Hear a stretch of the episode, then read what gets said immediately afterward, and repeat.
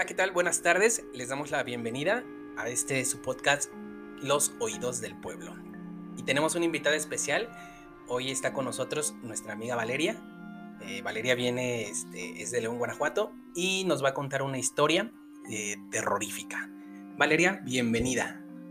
Hola, muy, hola, hola, audiencia, muy buenas tardes, días o noches, no sé a qué hora nos estén oyendo, pero sí, en esta ocasión pues, te agradezco mucho que, que me invitaras para compartir esta historia de terror, suspenso, tragedia. Hay un poco de todo. Sí, sí, es un poco de todo y es principalmente como, como una historia de, de terror que, que sucedió en, en mi familia hace muchos años. Perfecto, entonces vale, el espacio es tuyo. Si tengo alguna pregunta, bueno, te interrumpiré de una manera muy sutil, pero para que nos podamos, podamos meter más en contexto. Va, va, va, me parece muy bien. Pues de hecho, ya que hablas de contexto, pues te voy a poner en contexto de, la historia. Esta eh, historia nos la, nos la compartió mi abuelita hace algunos años en una reunión familiar. Estábamos algunos primos, unas tías, y es de cuando falleció su, su mamá, que vendría siendo mi bisabuela. No la conocí, de hecho, creo que ninguno de los, de los primos, los, los nietos de mi abuelita, conocimos a, a, mi bisabuela. Pero es una historia muy, muy curiosa de, de cuando ella, ella fallece y, todo lo que tuvo que, que suceder, que, que, pasar mi abuelita. Eh, ella nos, bueno, nosotros sabemos que nuestra familia viene de Zacatecas. Migraron mis abuelos cuando tenían sus hijos pequeños aquí a, León, Guanajuato. Entonces de aquí pues ya viene toda la descendencia, eh, junto con mi abuelita y, y, su, y su esposo, mi, mi, abuelo Jesús, se vino también mi bisabuela. Ella no tenía pues a qué quedarse del lugar de donde viene, que, que es Jerez, Zacatecas. Ella, eh, según nos cuentan, es la segunda esposa de, del bisabuelo, el bisabuelo, este, el, papá de mi abuelita. Entonces, no tenía ya pues demasiada gente con quien quedarse y pues decidió ya también venir a, a León. Solo que al parecer ella no se acopló muy bien aquí a, a, esta, a esta zona y, y se, se regresó un tiempo después a Jerez. Sí, digo, al final eh, las personas de antes tenían un estilo de vida y era bien complicado que pudieran cambiar. Pues, evidentemente, pues tu, tu bisabuela dijo, no, esto, esto no es para mí. No, digo, y aparte, en esos años, en la época de los 60, 70, pues León tampoco era como que la gran urbe y, y que hubiera como demasiado a que acoplarse. Sin embargo, pues sí era distinto y llegar a un lugar donde no conoces a nadie, pues imagínate lo difícil que debe ser. Bueno, tú sabes. Pues sí, bueno, aquí en León sí llueve. Ah, se crean. Ah, no, qué feo eso no eso, no, gente de Jerez, no, no le haga caso. Yo tuve la oportunidad de ir nada más una vez, no me acuerdo mucho, pero yo veo que mi abuelita y mi mamá pues lo recuerdan con mucho cariño, ¿no? Al final ahí pasaron mucho de, de su, de su vida y, y aquí vienen a, a, León pues a acoplarse a, a un lugar totalmente nuevo sin conocer prácticamente a nadie. Yo creo que eso fue lo que la, la, bisabuela pues le costó más trabajo, como quiera pues mi mamá y mis tíos eran niños, mi abuelita pues era relativamente joven y era un lugar donde había más posibilidades para, para poder conseguir un trabajo, para poder solventar los gastos que conlleva una familia. En Jerez pues básicamente después de que muere el bisabuelo pues ellas no tenían nada. Mi abuelito pues tampoco era como como un hombre que tuviera tierras para trabajar o, que tuviera mucho patrimonio allá. Entonces, pues no les resultó tan complicado adaptarse, pero la bisabuela sí dijo, ¿sabes qué? Pues yo, yo me regreso a Jerez y básicamente ella regresó pues a pasar sus últimos días a, a su, a su lugar donde la vio nacer allá, a Jerez. De hecho, pues unos meses después de que se va, se comunican con mi abuelita pues la verdad desconozco mucho los detalles de, cómo se comunicaron, porque tampoco es como que tuvieran teléfono, eh, WhatsApp menos, o sea, para poder estar en contacto, pero pues bueno, lograron comunicarse con, mi abuelita para avisarle que su mamá pues estaba delicada de salud y pues que no, no había nadie cercano, que, que ella pues les platicó que tenía una hija en León y ahí como pudieron pues lograron contactarla. Mi abuelita pues sin dudarlo agarró eh, lo, que, lo que tenía, lo que pudo pues para ir a ver a su mamá. Desafortunadamente cuando llega allá donde, donde estaba mi abuelita era como un dispensario, no era como un hospital en forma, era pues nada más un médico quien la recibe y una enfermera y pues llegó.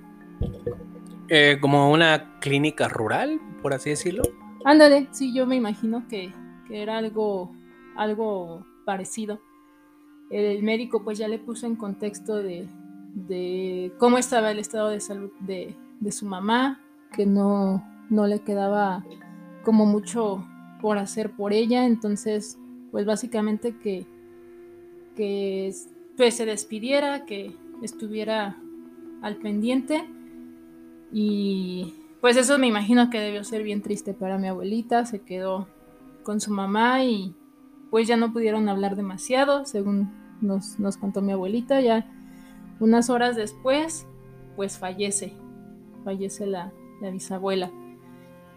imagínate pues lo difícil que debió ser para, para mi abuelita llegar y, prácticamente pues nada más eh, ver a su mamá morir, ¿no? Sí, sí debió ser muy, muy triste, muy devastador. Eh, pues bueno, ya para esto el, médico se acercó a mi abuelita y pues le preguntó que, si ella tenía eh, alguna idea de cómo iban, iba a ser para el sepultar a, su mamá, que iba este, a velarla, mm, pues lo que conlleva eh, los preparativos para, para cuando alguien fallece, ¿no? Y pues mi abuelita, aparte de su pena, pues tener que pensar pues qué iba a hacer, ella llevaba ya varios años en León, había perdido contacto con la poca familia que tenían en Jerez y pensó en un hermano de su mamá, un tío suyo, y más o menos se acordaba dónde vivía el tío y el médico se ofreció a llevarla. Entonces, pues eh, llegaron a, donde vivía el, tío de mi abuelita y pues le platicó la, situación, le pidió ayuda para poder eh, comprar un, ataúd y, pues un lugar donde pudieran velar a, su mamá. Ahí es donde pues entra un, un poquito Mm, pensar cómo, cómo se desenvolvía la bisabuela, mm, porque pues no era alguien que, tuviera muchos amigos o, que este, percibiera de, muchas llamadas o, cartas de familiares. O sea, la realidad es que al parecer y, por las historias que hemos conocido de ella, pues no era alguien muy grato para sus cercanos entonces, ya teniendo ese, ese contexto previo, pues el tío le dice a mi abuelita que no, que no tenía dinero, que no le podían ayudar y, pues básicamente no, pues la, la despidió de su casa, ¿no? Más pronto que tarde. Eh, regresa mi abuelita con el doctor, pues bien triste, no, no había recibido para nada ayuda de, del tío y el doctor le preguntaba si, si podía este, recurrir a alguien más. Ella se acuerda de un hermano suyo. Como te comentaba, mi abuelita, pues fue la segunda esposa de, de, perdón, la, bisabuela fue la segunda esposa del papá de mi abuelita. ya tenía él un matrimonio previo y pues mi, mi abuelita se acordó de, de, uno de sus, de sus medios hermanos, que más o menos acordaba dónde vivía y el doctor pues la llevó para allá también. Y la respuesta es la misma, ¿eh?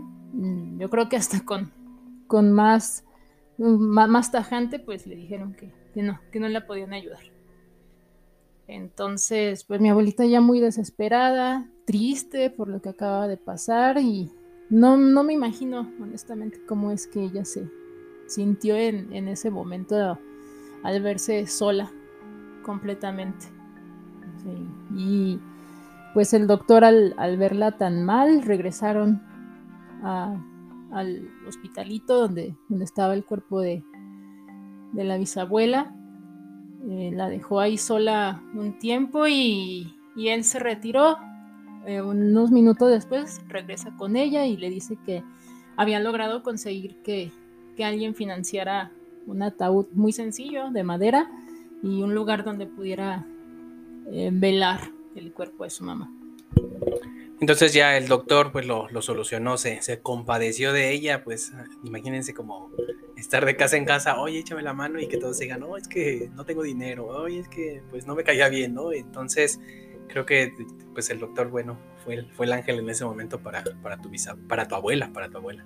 Sí, sí, claro, y eh, imagínate, ellos siendo médicos, pues el fallecimiento de los pacientes debe ser algo muy eh, común en su, en su vida cotidiana, pero pues el que ellos puedan ayudar a todos, yo, yo creo que, también es, es, un poco complicado, pero él, al ver la situación de mi abuelita, pues como bien dijiste, se compadeció y, y fue él quien terminó apoyándole en lo que necesitaba se hicieron los preparativos del cuerpo eh, y ya la historia de ahí brinca a, esa, a esa misma noche. Mi abuelita estaba en, esa sala funeraria con el ataúd de madera, eh, completamente sola, velando el cuerpo de, su mamá. Entonces, em, ella estuvo ahí al lado, pues pasaron las horas y comenta que ya como pasada la medianoche, eh, se, comenzó a sentir demasiado frío en el lugar. Bueno, de hecho, Jerez Zacatecas es un lugar pues bastante, eh, ¿cómo decirlo?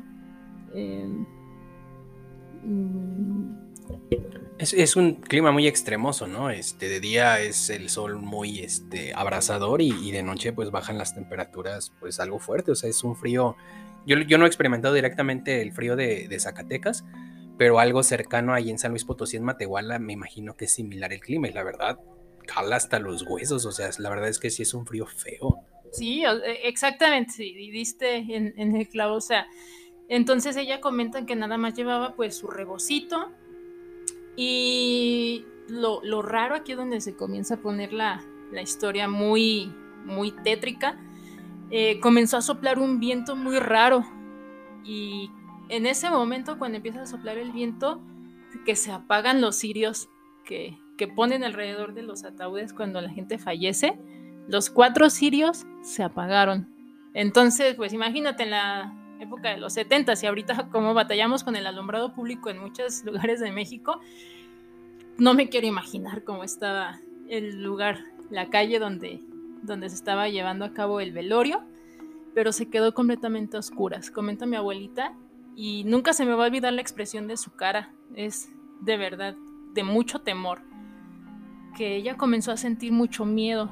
En ese momento el frío era más fuerte, el viento le daba toda una atmósfera muy tétrica, pero además, momentos después, ella escucha cómo cruje el ataúd de su mamá. Imagínate, tú estás completamente solo con un muerto y que el ataúd cruja y, y no hay nadie más a quien recurrir, a quien abrazar sino el, instinto natural, pues te hace que quien esté al lado, quien sea, digo, me ha pasado, lo abrazas, ¿no? O tratas de, por supervivencia, de sentirte seguro. Yo no me imagino a tu abuela eh, en la completa oscuridad con un cadáver, digo, al final, pues hay que se realizar un cadáver, bueno, una persona fallecida y este y crujiendo el cajón, ¿no? La verdad es que debe ser una impresión súper fuerte, pues, para ella lo fue, entonces no sé, muy traumático. No, totalmente. Yo, yo creo que yo hubiera salido corriendo. La verdad, no, no me quiero imaginar eh, cómo se puso ella de, de, nervios en ese momento. Lo peor de todo es que dice que ella empezó a sentir un ambiente muy pesado y quiso empezar a rezar.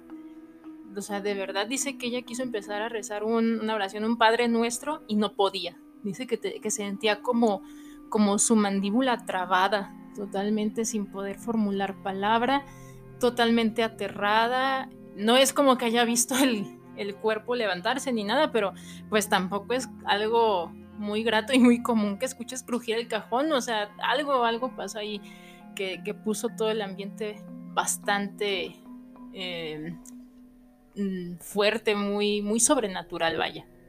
Como pesado, ¿no? La, la vibra pesada. Exactamente.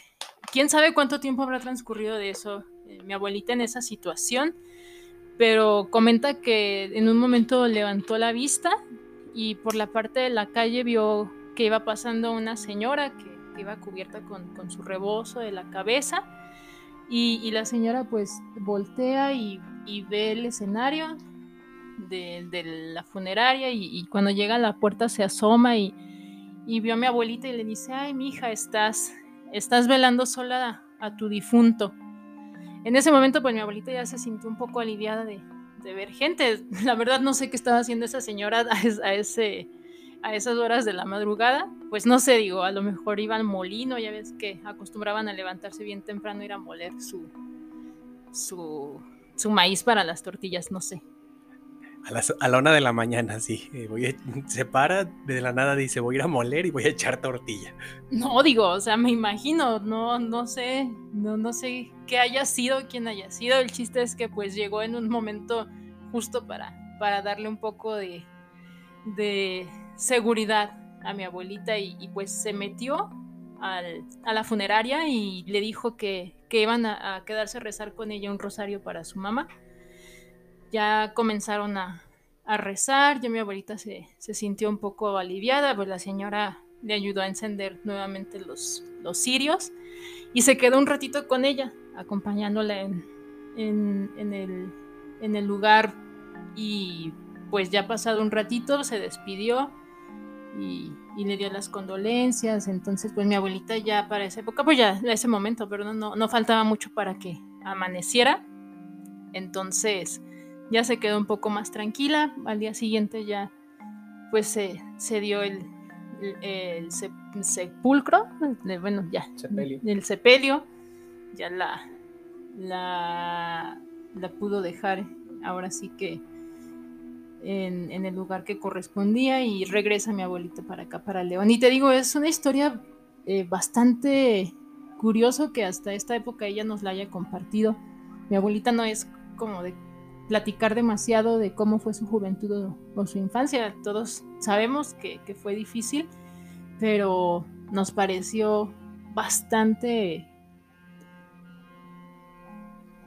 no sé, fuerte que, haya ella vivido este, este tipo de, esta situación, pues en, el, en el funeral de, de, su mamá.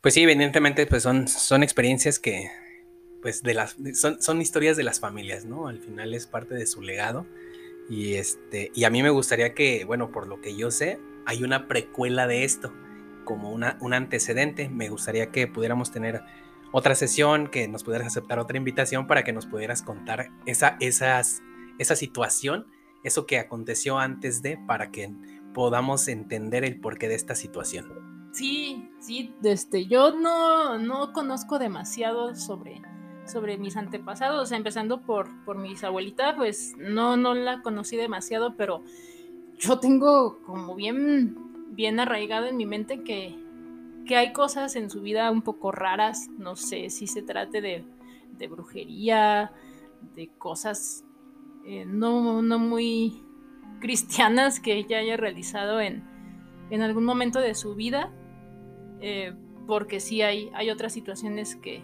esta es una historia que a mi mamá le tocó vivir con ella, eh, que, la verdad pues no es algo que le pase a todo, a todo mundo, ¿no? Entonces sí, sí, con mucho gusto regreso para, para platicarles. Igual pues yo voy a tratar de investigar ahí un poquito más de, la historia de, mi bisabuela y, y si hay algo que pueda complementar y que nos ayude a entender por qué nadie quiso ayudar cuando ella fallece por qué no era tan querida, pues con mucho gusto ahí les estaré platicando. Perfecto, me parece bien. Entonces, ahí les dejamos este episodio. Esperamos que les haya gustado. Eh, vale, muchísimas gracias por haber compartido este espacio con nosotros. Eh, nosotros nos despedimos. Les recordamos que sigan escuchando Los Oídos del Pueblo y vamos a tener más historias variadas. Muchas gracias. hombre, gracias a ustedes y un gusto poder compartirles estas, estas historias.